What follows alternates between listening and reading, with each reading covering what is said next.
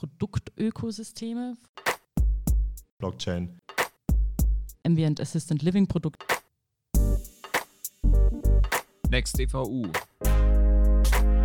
Der HXI Podcast für die Energiebranche der Zukunft.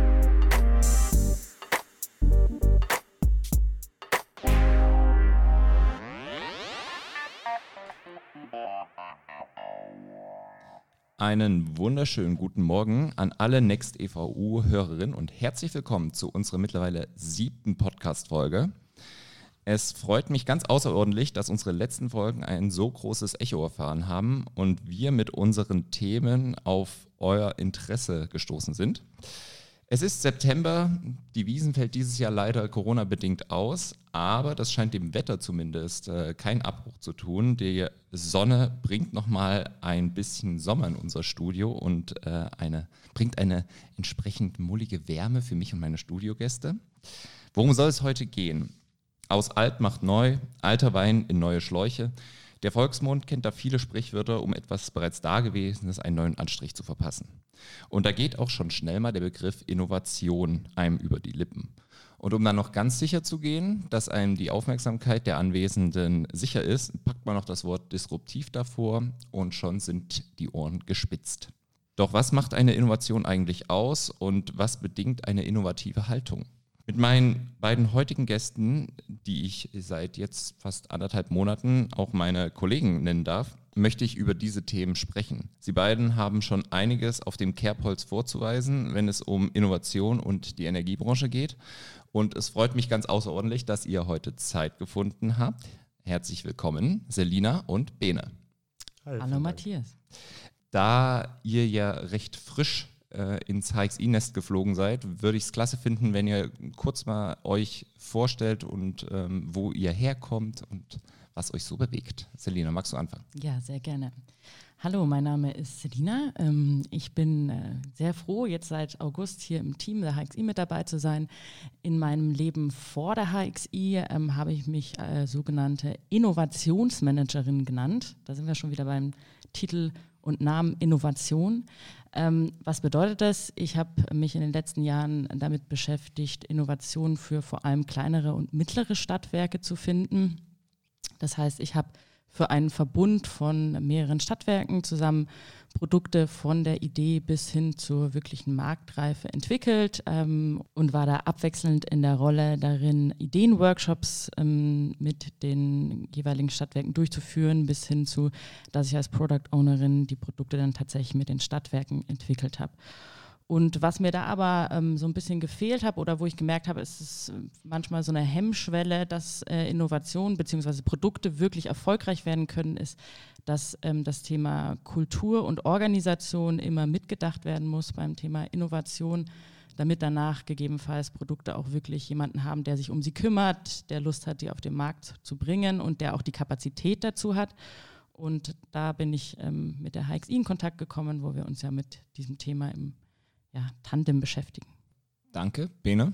Ähm, ja, vielen Dank. Ähm, genau, zu mir, mein Hintergrund ist ein bisschen anderer. Ich habe äh, das Glück gehabt, aus der äh, Uniwelt vor boah, mittlerweile neun Jahren äh, mehr oder weniger von einem äh, damaligen Freund ähm, aus dieser Lethargie, die damals bei mir stand, äh, was mache ich jetzt eigentlich mit meinem Leben, herausgeholt zu werden, indem er mir das Angebot gemacht hatte, damals ähm, in das Unternehmen mit einzusteigen, das er gegründet hatte und äh, da einen Geschäftsbereich mit aufzubauen, äh, was ich dann auch für vier, fast fünf Jahre äh, lang gemacht habe. Und ähm, da ging es vor allem um Energiehandel mit Erneuerbaren. Haben Bioenergie angefangen, sind dann viel auch auf äh, Erdgas und äh, BHKW-Themen umgestiegen. Also sprich haben BHKWs betrieben, für alle, die es nicht kennen, Blockheizkraftwerke, also Kraft-Wärme-Kopplung, in Kraft-Wärme-Kopplung erzeugten Strom zu handeln und dort einen der größten äh, Player am Markt in Europa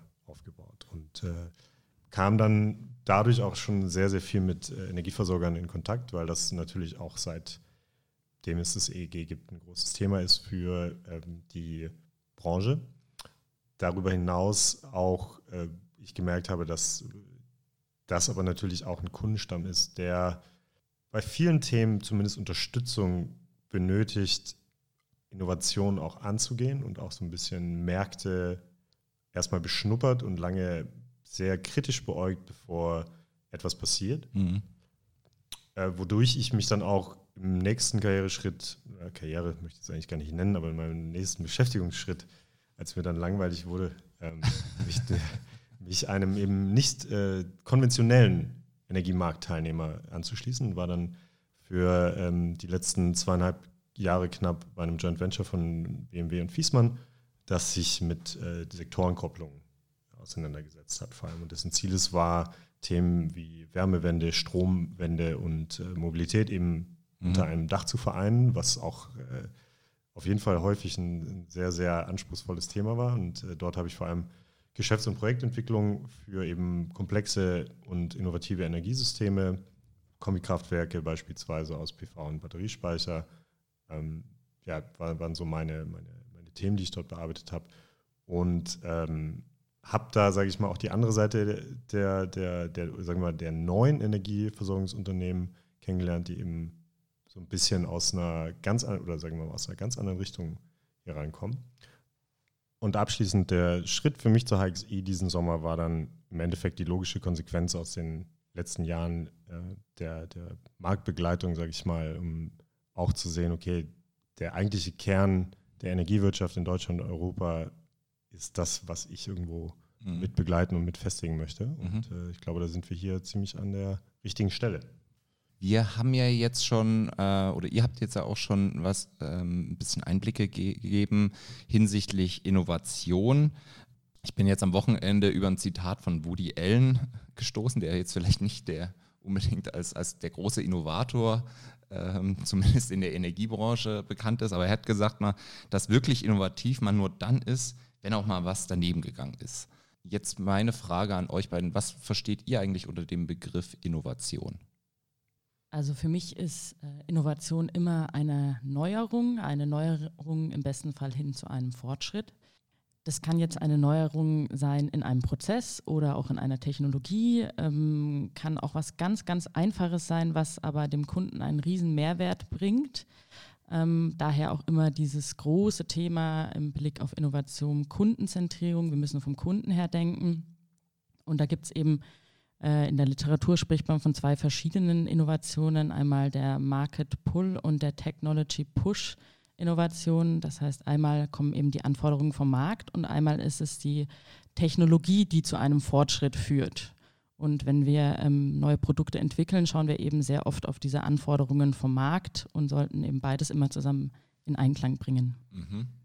Bene, was siehst du unter Innovation. Vor allem, was ich nicht darunter sehe, um mich ja. da so dem Thema zu, zu nähern, ist, dass es unter keinen Umständen so ein Selbstzweck werden darf, dass Innovation um jeden Preis gemacht wird, weil das eben oftmals Innovationen deswegen ja genau am Markt vorbei entwickelt werden oder Dinge entwickelt werden, Prozesse eingeführt werden, bei denen man eben nicht das, was Selina eben angesprochen hat, betrachtet und zwar die Leute auch äh, abzuholen, die Kundenbedürfnisse abzuholen und zu sehen, ist auch meine Organisation dafür dazu mhm. in der Lage.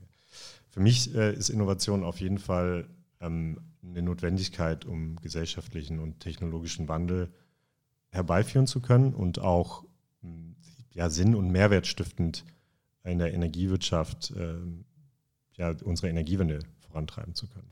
Es geht ja gerade bei Innovation auch ganz oft um die Geschwindigkeit von Veränderungsprozessen. Also wenn wir jetzt mal hinblickend auf die auf technologische Innovation blicken, ist es ja auch immer so ein bisschen die Frage, wir müssen als Gesellschaft ja auch mit diesen Innovationen umgehen können oder auch erstmal die Akzeptanz finden. Also sprich, äh, wenn ich jetzt mal das Beispiel hernehme von einem Kind, den ich lerne, irgendwie mit Werkzeug umzugehen, dem drücke ich ja auch nicht den Hammer in die Hand und sage viel Spaß damit, klopf mal fröhlich rum, sondern da zeige ich erstmal, wie muss ich den halten, wofür ist der da, was muss ich beachten ähm, und schafft dadurch über einen gewissen Prozess hinweg Akzeptanz zu diesem Werkzeug.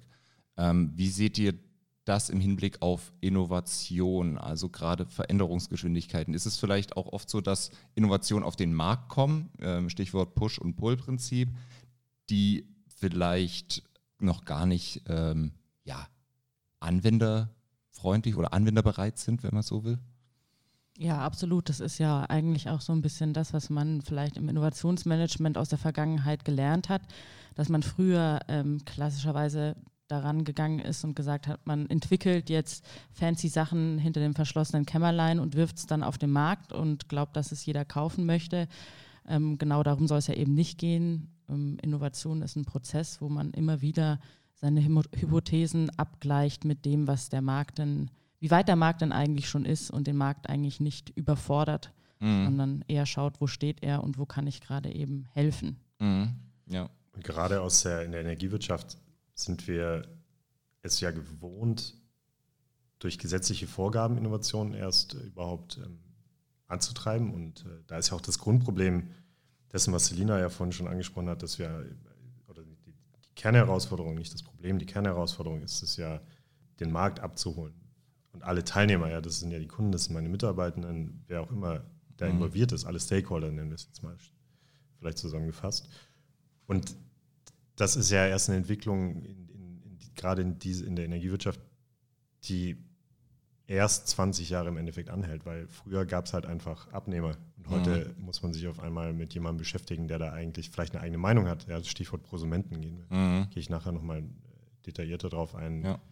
Ähm, und vor allem auch, wenn du gesetzlich etwas innovierst, also aus gesetzlichen Vorgaben heraus, und dann dich aber auch fragst, warum wird denn das nicht angenommen, ist halt schon, glaube ich, in der Grundhaltung etwas, ähm, wo noch sehr, sehr viel Arbeit zu leisten ist äh, und viele Veränderungsprozesse stattfinden müssen, was man am besten, glaube ich, heutzutage bei uns in der Gesellschaft in der Verkehrswende sieht. Mhm. Weil die Frage ist ja auch, Elektromobilität wird dann halt einfach in den Markt gedrückt und die Leute fragen sich, naja, ich verstehe das gar nicht, warum, sollte, warum muss das jetzt passieren? Die sind viel zu weit weg und denen erklärt es keiner. Mhm.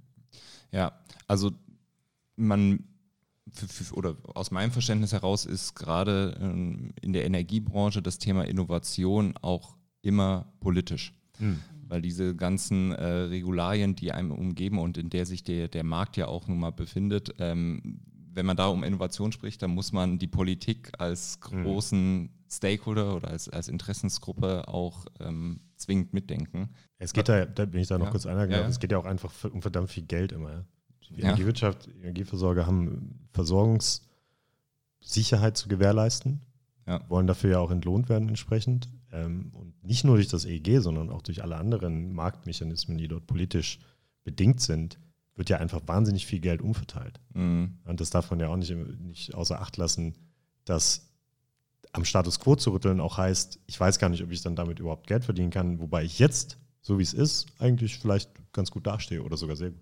Wenn ich jetzt äh, mich mal in die Lage von einem Energieversorger versetze und überlege, okay, ich möchte innovativ sein, ich kann mich da gut selbst an, an einen, äh, an einen meiner vorherigen Arbeitgeber erinnern, da hieß es dann auch mal, wir, müssen jetzt innovativ sein, wir bilden mhm. da jetzt eine Gruppe.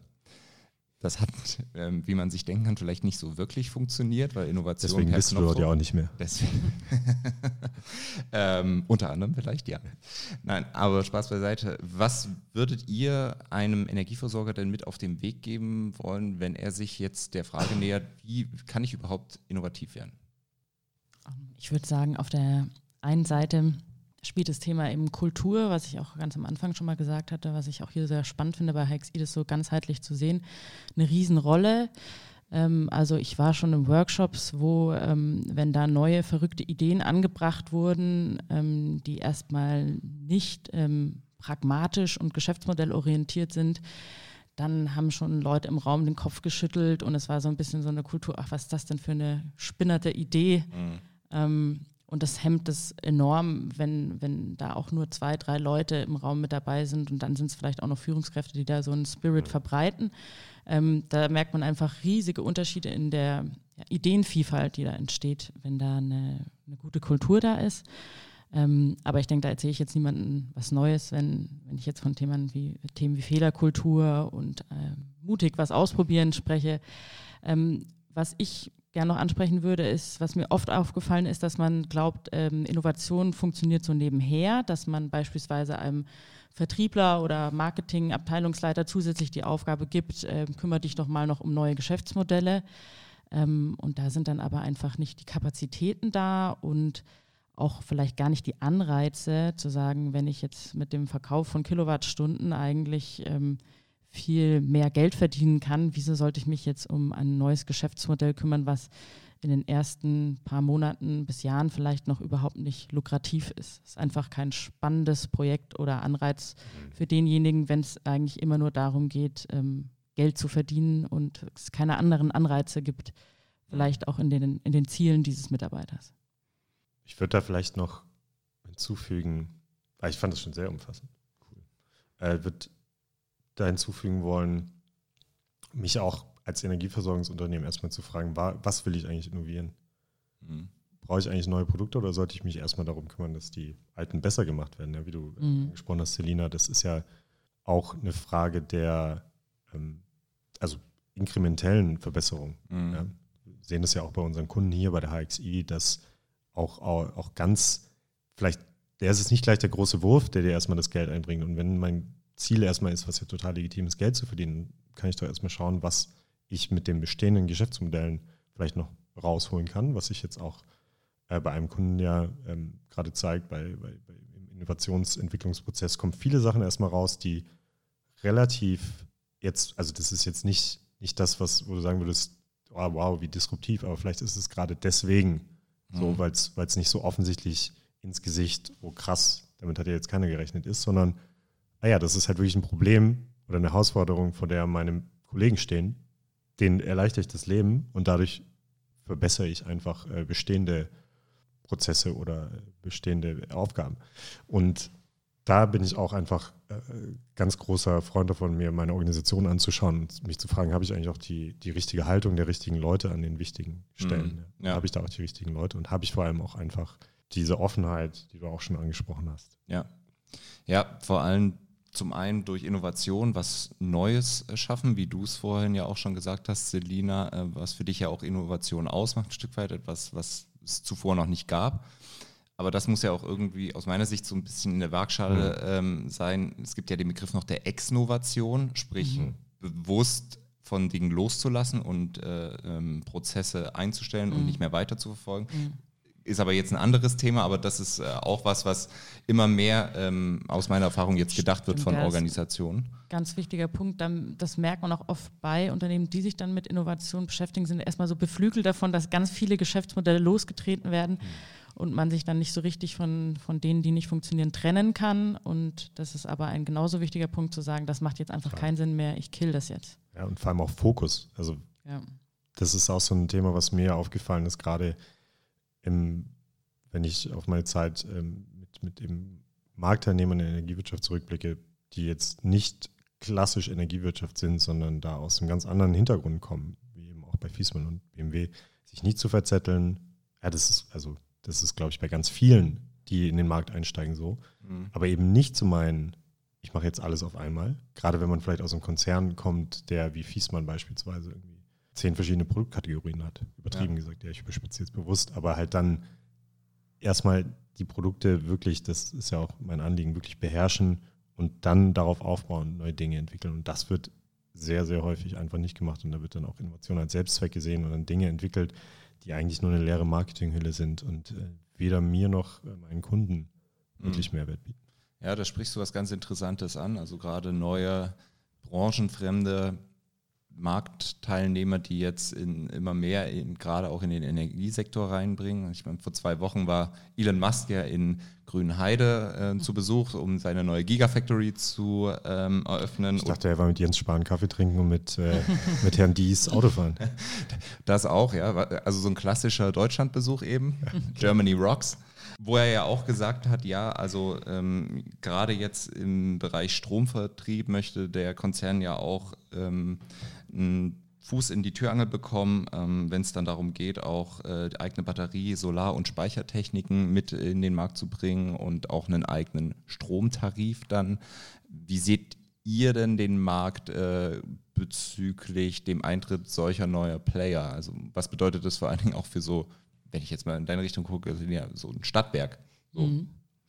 Ähm, also ich finde erstmal, das ist eine, eine, sehr coole Entwicklung eigentlich, weil dadurch entsteht so ein positiver Druck in der Branche, gerade jetzt auch mit dem ähm, Thema Messstellenbetrieb, wettbewerblicher Messstellenbetrieb, hat man ja jetzt auch lange so dieses Schreckgespenst gehabt. Vielleicht wird ja da in Zukunft auch Google oder Amazon ein Player. Ähm, so, jetzt ist es passiert. Ähm, eines der Stars auf dem Markt ähm, kommt jetzt auf den deutschen Energiemarkt und ähm, ja, übt so ein bisschen Druck auf. Äh, also das, ja, erstmal finde ich das eine, eine, eine sehr interessante Entwicklung ähm, und auch nur ein logischer Schritt für Tesla zu sagen, ich runde mein Produktportfolio mit einem Stromtarif ab, weil dadurch bin ich auch nochmal deutlich glaubwürdiger. So, jetzt sind aber die ganzen ähm, Energieversorger natürlich ähm, keine Hardwarehersteller. Das heißt, denen fällt so ein Geschäftsmodell deutlich schwieriger zu sagen, ich, ähm, ja, neben meinem Stromprodukt habe ich jetzt auch noch Speicher und mhm ähm, PV-Anlagen, was ich auch noch alles im Bündel ähm, an den Markt bringe, ist aber meiner Meinung nach auf jeden Fall die Perspektive, wo es für viele Versorger hingehen sollte, viel mehr in ähm, zusammenhängenden Produkten und Customer Journeys zu denken. Customer Journey, ähm, meinst du jetzt äh, was genau? Mit? Vielen Dank für den Hinweis. Äh, der Begriff Customer Journey beschreibt die Kundenreise, das heißt, ähm, wie ähm, bewegt sich der Kunde vielleicht von dem Zeitpunkt, wo er aufmerksam auf mich wird, hin über den tatsächlichen Kauf bis zur Loyalität. Wie kann ich den entwickeln? Was erlebt der Kunde? Welche Berührungspunkte hat er mit mir? Und das ist immer ein, ein ganz wichtiger Prozess, den man bei der Produktentwicklung und bei Innovation im Blick haben sollte. Haben wir wieder was gelernt. Danke, Selina. Bene? Ich würde sagen, das ist eine, eine notwendige und auch gute Entwicklung, dass branchenfremde Marktteilnehmer, genauso wie auch branchenfremde Kolleginnen und Kollegen in den Energieversorgungsunternehmen so, andere Impulse setzen. Weil die Branche auch, wie gesagt, was ich eingangs meinte, vor 20 Jahren ja noch nicht mal ein Bewusstsein dafür hatte, eigentlich habe ich, bin ich ein Serviceanbieter. Ja? Heute sagt man ja auch viel häufiger Energiedienstleister, mhm. Energiedienstleistungsunternehmen und nicht nur Energieversorgungsunternehmen. Und sich da auch hin, hin, hinzuentwickeln, und eben wegzukommen von diesem klassischen Versorgungsunternehmen-Gedanken und diesem behördlichen. Weil ich glaube, ansonsten hätten wir innerhalb der nächsten Jahre auch eine noch größere Konsolidierungswelle mhm. gesehen, wo es dann eben möglich ist, weil die Unternehmen klagen ja schon seit Jahren, dass denen brechen die Geschäftsmodelle weg, die wissen nicht, wie sie Geld verdienen sollen, etc. etc. Und ich denke, dass, ein, dass, dass die Energieversorgung oder die Energiewirtschaft an einem so zentralen Knotenpunkt unserer Gesellschaft sitzt, dass es auch irgendwie klar ist und notwendig, dass da Einflüsse von außen eine große Rolle spielen, weil einfach diese Interdependenzen, also die Wechselwirkung zwischen der Energiewirtschaft und Branchen wie der Automobilbranche oder Mobilität im Allgemeinen, im Verkehr, genauso aber ähm, dem IT- oder Telekommunikationsbereich so groß sind, dass da einfach wahnsinnig viel passieren muss und dass es auch gut ist, dass dann andere Konzerne oder andere Marktteilnehmer da einsteigen und es auch einfach mal passieren muss, dass es halt auch viel mehr Neugründungen gibt, vielleicht auch in dem Bereich. Also nicht nur einzeln punktuell jetzt im Bereich der Elektromobilität, wo vielleicht viel mehr passiert ist, sondern auch einfach in irgendeiner Form andere Energieversorgungsunternehmen, also eine andere Art von Energieversorgungsunternehmen gebraucht wird. Ja.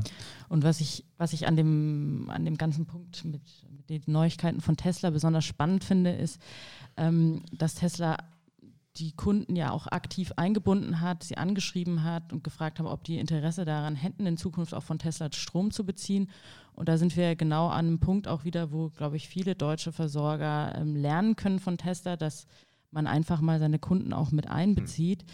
Ähm, da ist es ja bei vielen Stadtwerken oder regionalen Versorgern auch so, dass sie das eigentlich eher genau das Gegenteil tun, ihre Kunden möglichst nicht anschreiben, um keine schlafenden Hunde zu wecken, damit die nicht gleich kündigen.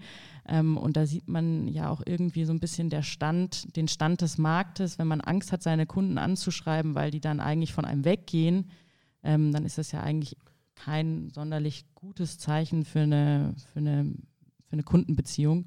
Und ähm, das fand ich eigentlich ganz schön, dass Tesla das jetzt so vorgemacht ja. hat und einfach die Kunden wirklich einbezogen hat. Ja, gerade vor dem Hintergrund, dass ja in zahlreichen Studien auch immer wieder, zumindest die sagen es, dass Stadtwerke ähm, ein sehr hohes Ansehen und Vertrauen mhm. auch mhm. ähm, bei der Bevölkerung genießen. Also dass wenn ähm, ein Angebot, äh, ein Stromproduktangebot jetzt von einem Stadtwerk kommt oder von einem äh, branchenfremden Player, die Leute eher dazu tendieren würden, beim Stadtwerk zu sind, weil da halt schon der Opa, die Oma und die, die Eltern waren und weil man mhm. da ein bisschen mit vertraut von ist. Mhm, absolut. Und genau dieses Potenzial können sie da viel mehr noch nutzen. Ja, und vor allem also da kann ich zum einen aus dem Nähkästchen plaudern, aus der Einrichtung, aber vorweggenommen, wie drücke ich mich da jetzt aus, ohne unserer Kundengruppe zu nahe zu treten. Aber die, der Fakt ist ja, je mündiger und je verantwortungsvoller Kunden und Kunden mit dem Thema Energie umgehen werden, und das passiert nach und nach, ja, das ist ein Stein, der jetzt ins Rollen gekommen ist und der wird nicht mehr zurückzudrehen sein,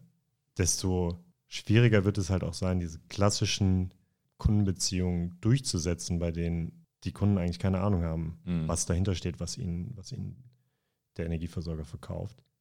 Worauf aber einige Geschäftsmodelle basieren. Mhm. Und da muss man sich halt ganz klar sein, das wird halt nicht ewig so weitergehen. Vor allem, weil dieser Markt halt genauso wie, wie es schon in der Telekommunikation geschehen ist, einfach ähm, mit ganz neuen Modellen ja jetzt schon ein Stück weit überschwemmt wird und irgendwann wird es da auch Mehrwerte geben, bei denen dann halt eben die EVU sich überlegen müssen, wie kann ich davon noch partizipieren. Oder sie werden halt einfach rechts überholt, so ungefähr. Ja, es bleibt vor allen Dingen spannend zu sehen, wie so Konzerne wie Tesla mit ihrer, ja doch so ein bisschen Cowboy-Mentalität hm. dann ähm, im deutschen, in, auf dem deutschen Markt Fuß fassen werden, wenn dann die behördlichen äh, Strukturen oder die politischen Strukturen dem Ganzen noch entgegenstehen. Ähm, das ja. Weiß ich gar nicht, ob das so, ein, ob das so, so, eine, so eine krasse Fragestellung da ist, weil die Leute weißt du, Verivox gibt es ja aus dem guten Grund. Die Leute wechseln ja schon wie blöd, also nicht jeder macht das, aber die Leute wechseln ja schon wie blöd ähm, zwischen, teilweise zwischen den Energieversorgern hin und her. Und natürlich ist es nur ein Teil der Bevölkerung, ähm, aber die das auch nicht aus den, sagen wir mal, sinnvollsten Gründen vielleicht machen, sondern weil sie einfach nur irgendwie noch 100 Euro Bonus mitnehmen wollen. Aber es gibt immer mehr mhm. Kunden, die einfach Bescheid wissen und es wird davon immer mehr geben und es wird immer einfachere Modelle geben und immer nachhaltigere ähm, Beziehung auch, auch im Sinne von, die Produkte werden nachhaltiger. Und da wird auch viel mehr Transparenz notwendig sein. Und ich glaube, da sind auch Unternehmen, die jetzt schon am Markt in einem anderen Bereich bestehen mussten, wie jetzt zum Beispiel auch VW, die ja auch mit Ellie, mit ihrer Tochter, ein Stromprodukt schon anbieten, wo die Leute dann durchgedreht sind und gesagt haben, oh Gott, was machen wir denn jetzt? Die machen auch nur Stromhandel wie ihr. Das ist mhm. jetzt nicht so krass, aber natürlich steigen die alle da ein, weil die halt genau dieses Ökosystem, von dem Selina gesprochen hat, schon verstanden haben, dass sie das aufbauen wollen, können und müssen, aber halt vor allem auch können. Mhm. Die kommen natürlich aus einer komfortableren Situation heraus. Ja. Jetzt sind ja Innovationen nicht unbedingt immer äh, die reinen Erfolgsgeschichten. Ähm, da ist die Energiebranche auch kein Sonderfall. Wo seht ihr denn da noch ungenutztes Potenzial der Energiebranche oder wo habt ihr da vielleicht auch Beispiele aus eurer Erfahrung heraus, was Innovationen anging, die nicht ihr Ziel erreicht mhm. haben? Mir würde da direkt was einfallen, und zwar eine Sau, die in jedem, jeder Branche gerade durchs Dorf getrieben wird, ist ja die Blockchain, also Blockchain-Anwendung. Mhm. Und die Blockchain-Technologie an sich könnte sehr viele Probleme, die es in der Energiewirtschaft gibt, ähm, sowas wie Handel zwischen einzelnen Marktteilnehmern ähm, unter direkt vor Ort, ohne dann direkt immer übers Netz gehen zu müssen, virtuell oder physisch, ähm, unterstützen. Aber durch die Regulatorik, wie sie heute besteht, und die Notwendigkeit, dass du da so einen Mittelsmann in Form eine, eines Netzbetreibers dazwischen haben musst. Und da reden wir wirklich nur, das ist regulatorisch einfach etwas, wo wir als Gesellschaft oder als Branche nie, bisher nicht in der Lage sind, eine Lösung für zu finden, wie man das nicht in einem nur projektgeförderten Rahmen umsetzen mhm. kann. Ja, da gibt es ein, cooles Projekt von der TÜGA zum Beispiel, von dem wir jetzt letztens erfahren haben, bei dem äh, Haushalte sich untereinander in einem regionalen Kontext selbst versorgen geht nur, weil ähm, das halt eine, im Prinzip eine Ausnahme dafür geschaffen wird, wenn man so möchte. Und das ist halt einfach etwas, jeder hat es irgendwie ausprobiert. Es ging ein, zwei Jahre ähm, auf jedem Kongress, in, in, auf dem ich war, in jeder Fachpublikation stand irgendwas mit Blockchain. Was ist daraus als nachhaltiges, gewinnbringendes, mehrwertstiftendes, egal ob das jetzt finanziell ist oder technologisch, Geschäftsmodell herausgekommen? Hm.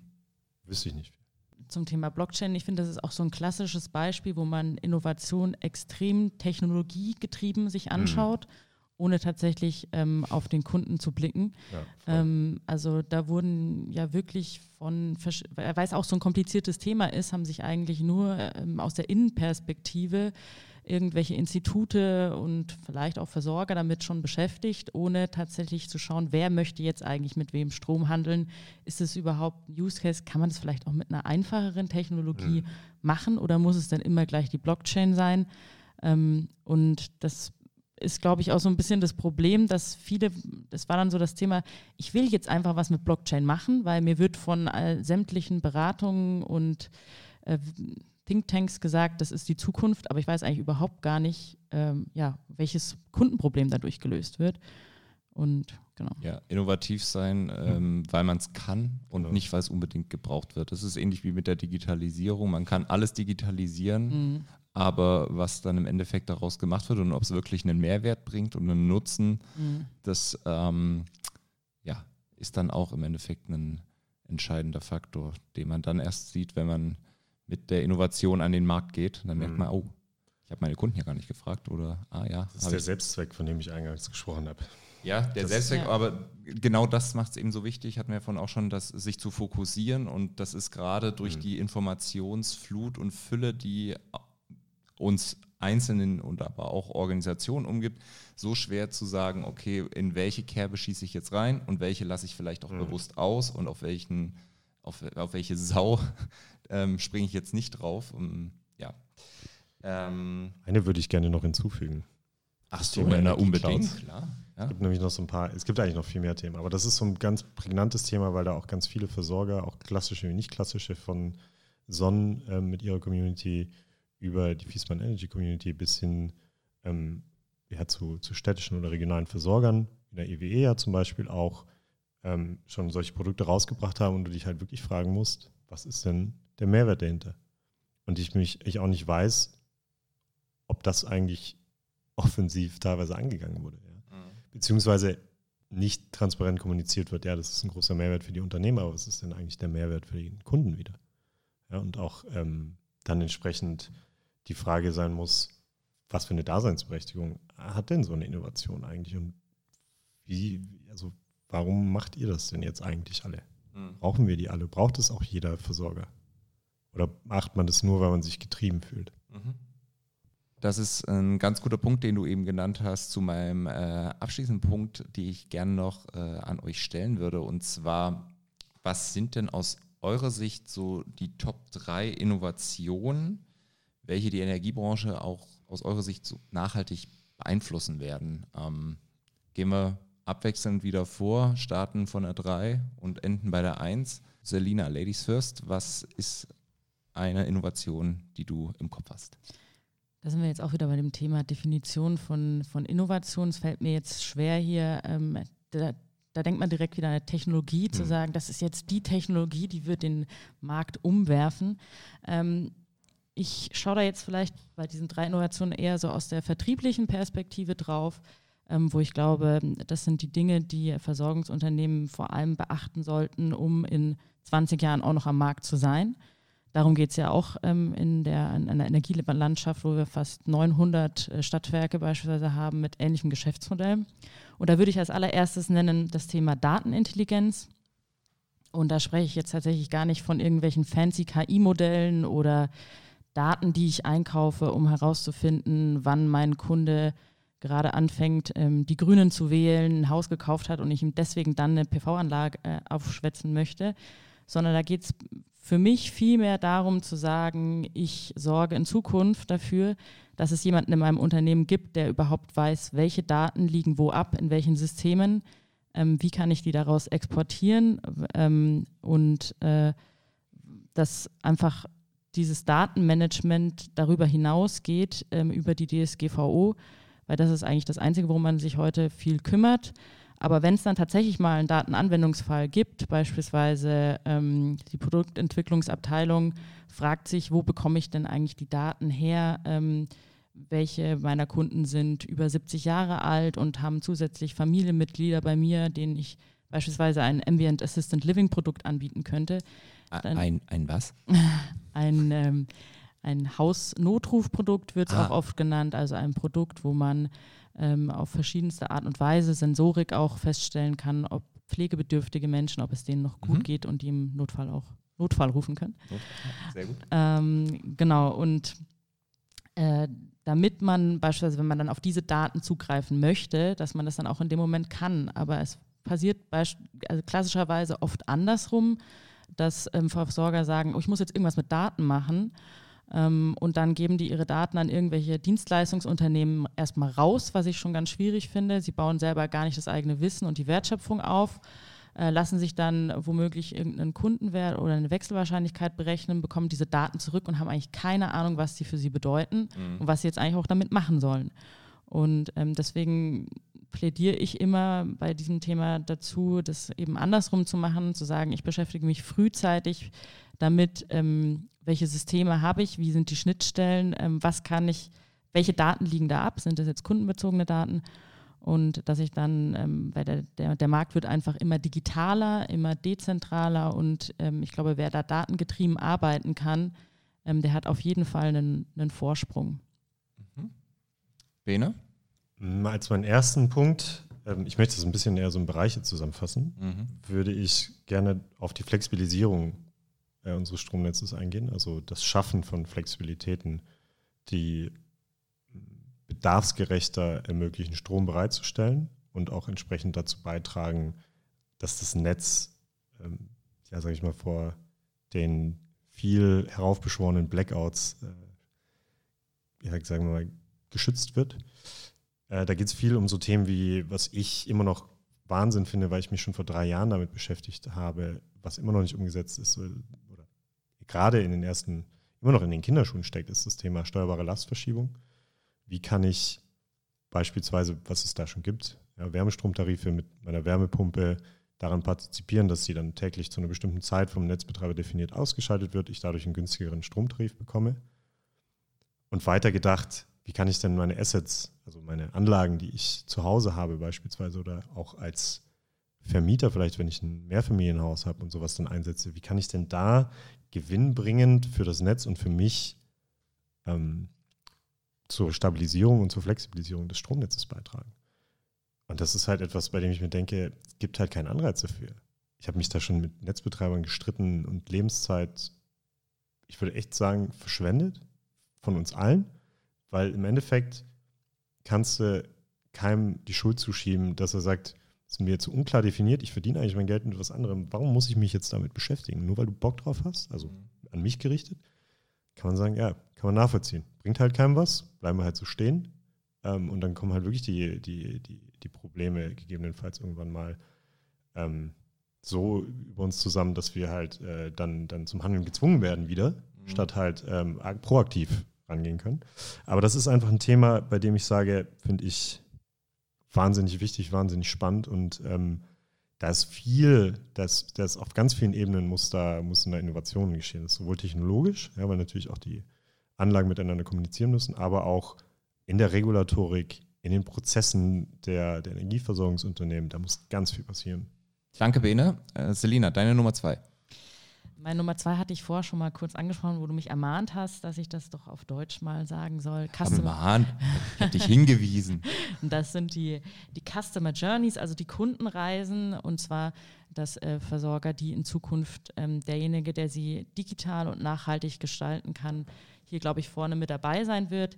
Wie funktioniert heute ein Kundenerlebnis, eine Kundenreise? Oftmals gehe ich eben auf Verifox, Check24, suche mir das beste Angebot raus, hole mir den Bonus, stelle vielleicht ciao. noch ein, genau, ein, eine Wechselbot oder was auch immer ein für in zwei Jahren und dann bin ich auch wieder weg. Ähm, so sollte es ja im besten Fall nicht laufen, sondern Energieversorger müssen in Zukunft schauen, dass ich so eine Art Lock-in-Effekt äh, hm. schaffe bei meinen Kunden. Und ich glaube, da wird es auch immer wichtiger, dass wir eben jetzt eine junge Generation, eine digitale haben und auch eine, die Wert auf Nachhaltigkeit legt. Ähm, mhm. Das heißt, es reicht nicht mehr aus, das hast du vorher schon angesprochen, ich tue was für die, für die Region, ich bin regionaler Versorger, sondern ich muss eben auch glaubhaft nachhaltiger Versorger sein und meinen Kunden wirklich dabei helfen, selber ihre eigenen Nachhaltigkeitsziele sozusagen umzusetzen und das mit einer möglichst smarten und einfachen Vertriebsstrecke beispielsweise. Ähm, ich finde, wer das schon sehr gut macht, ist ähm, beispielsweise Polarstern, die ähm, da wirklich eine einfache Vertriebsstrecke beispielsweise haben und dann es aber auch schaffen, so eine Art Community zu schaffen, sei es mhm. jetzt, dass sie da mal Cleanups organisieren und man zusammen sich mit Gleichgesinnten an der Isar trifft und Müll aufsammelt und sich dann vielleicht eben auch über Themen der Energiewende austauscht. Oder ähm, sei es eine Sonnen, vorher noch vom Bene ein bisschen kritisiert, aber letztendlich schaffen die es ja durch ihren Stromtarif auch, eine Community zu schaffen, ähm, einen emotionalen Wert diesem ähm, Energie- oder diesem Stromliefervertrag beizusprechen und ich habe vielleicht größere Hemmnisse, da rauszugehen, als jetzt bei einem 0815 Strom- und Gasprodukt. Hm. Ja, ist spannend. spannend. Ähm, sehe ich nämlich da sehr ähnlich und das finde ich äh, auch eine schöne Überleitung zu meinem zweiten Punkt. Ähm, nämlich in Bezug auf Polarstern hat äh, einer der Gründer, der Flo Hinde, in einem anderen Podcast mal gesagt, musst du halt wissen, ob du deinen Salat bei McDonalds essen willst. Und das ist nämlich äh, genau auch so ein Thema, über das wir uns viel Gedanken machen bei der HXI, ist ja Nachhaltigkeit. Und wie kann Nachhaltigkeit halt auch in die Unternehmensstrategie eines Versorgers integriert werden? Und da muss man sich mal, muss man sich mal vorstellen, wir haben das Jahr 2020 und die meisten Versorger sagen, wie soll solche Nachhaltigkeit machen damit? Was verdiene ich denn damit für Geld? Naja, wenn du dir keine Gedanken darüber machst, wirst du ja auch kein Geld damit verdienen, ist schon klar. Aber offensichtlich sieht man ja so ein Unternehmen wie Polarstern, das ist eben ein wirklichen, eine, einen wirklichen Ökostromversorger, dass man damit durchaus auch positiv im Bereich der schwarzen Zahlen unterwegs sein kann und eben, wie du gerade beschrieben hast, Lina, auch noch Nebeneffekte hat, wie zum Beispiel eine viel höhere Identifikation. Ich bin dort selbst Kunde, also keine Schleichwerbung, aber ganz ehrlich, mir soll erstmal jemand Produkte zeigen, weswegen ich dann überhaupt wieder wechseln will. Und dann möchte ich bitte gerne, also gerne Rückmeldungen haben von, von Energieversorgern da draußen, die das jetzt vielleicht anhören. Gib mir mal einen guten Grund, warum ich zu euch wechseln sollte. Als, jetzt als Kunde, also wirklich als Konsument und vielleicht auch ein bisschen mündiger als die meisten anderen, weil ich seit bald zehn Jahren in dieser Branche arbeite. Aber das ist für mich ein ganz großes Thema, diese Innovation hin zu mehr Nachhaltigkeit. Mhm. Gerade auch in Bezug auf die Sustainable Development Goals der UN. So, dann sind wir an der Spitze des Bergs angekommen. Trommelwirbel Nummer eins.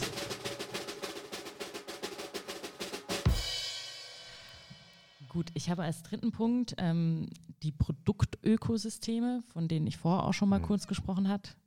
Ähm, hängt eng zusammen mit meinem Punkt davor, mit der Kundenreise. Und zwar müssen es meiner Meinung nach in einer dezentraleren Energiewelt, wo ähm, Mobilität und Energie immer stärker zusammenwächst, äh, müssen Energieversorger es schaffen, wirklich diese Systemlandschaft anzubieten. Also ähnlich wie wir es jetzt von, von Apple oder so kennen. Ne? Da ich, kriege ich ein ganzes Ökosystem und vielleicht möchte ich in Zukunft auch einfach den Energieversorger haben, der mir dann hilft ähm, bei der Wärmepumpe, bei der Mobilität, beim Speicher ähm, und mir dann so ein quasi Bündelprodukte davon anbietet.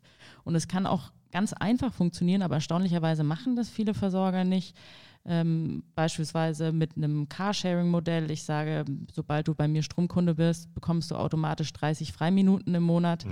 Ähm, oder eben ähm, durch ein ähm, ja, smartes Loyalitätsprogramm zu sagen, okay, du bist gerade noch ganz normaler Konsument bei mir, ähm, ich bringe dich zum Ökostrom ähm, vielleicht zuerst und dann zum, zum Speicherprodukt und du sammelst vielleicht über deine Kilowattstunden ähm, Bonuspunkte und bleibst dabei bei mir und hast Vorteil davon, wenn du verschiedene Produkte von mir beziehst. Das klingt jetzt so einfach und ein bisschen platt, aber ich glaube, das ist tatsächlich etwas, was noch viel zu mhm. wenig fokussiert wird und wo es einfach so viele Chancen gibt, das ähm, ja, interessant für den Kunden zu koppeln und ihm da wirklich den Pain abzunehmen, dass er sich mit den unterschiedlichsten Akteuren auseinandersetzen muss, mit Monteuren, mit energiewirtschaftlichen Prozessen, mit unterschiedlichen Plattformen.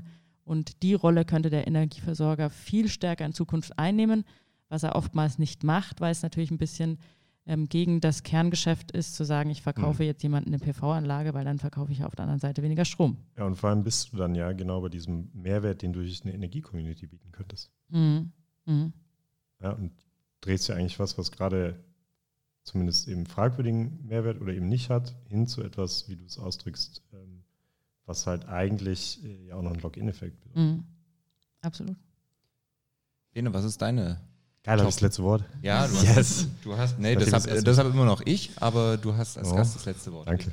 Ähm, nein, beim, mein letzter Punkt wäre, äh, ja, die Energiewende hin zu den Bürgerinnen und Bürgern zu bringen. Das ist für mich die Innovation, die mit ähm, Kern von allem steht. Die Dezentralisierung der Energieversorgung und nee, der Energiewirtschaft, nicht nur der Versorgung, ja auch des Verbrauchs und ähm, die Verantwortung auch in die Hand der, der Leute zu bringen. Weil bisher wird nur, werden nur die Kosten in, die, in die Taschen oder werden nur die Kosten bemerkt in äh, eben unseren ähm, Geldbeutel, weil äh, wir natürlich als, äh, ja, als, als Endkunden dafür zahlen, was da passiert, aber nicht daran parti- partizipieren können. Und auch eben durch die Regulatorik. Deswegen also Konzepte wie, für wen es interessiert, Everyone Energy oder ähm, auch so, so, so, so auch Bol- Solarbausteine hier von, von Stadtwerken München, äh, möchte ich da nicht unerwähnt lassen. Oder Unternehmen wie Green City, wo man sich beteiligen kann. Das sind die richtigen Schritte hin, um es den Leuten zu ermöglichen, näher an der Energiewirtschaft oder Energiewende zu sein, daran auch teilzuhaben und auch zu verstehen, was da eigentlich passiert. Und das wird die Notwendigkeit sein, um auch da die Akzeptanz zu schaffen, die wir brauchen, um das ähm, mal besser gelingen zu lassen. Und vor allem auch allen Leuten, ne? also auch Leuten, die in Mietshäusern wohnen. Wir Hm. Absolut. beschäftigen uns ja bei, ja bei dem neuen dezentralen Energiemarkt oft mit einer relativ ja, reichen Gruppierung, Mhm. die in Häusern wohnen, die dann ihre PV-Anlage und ihr Elektroauto haben.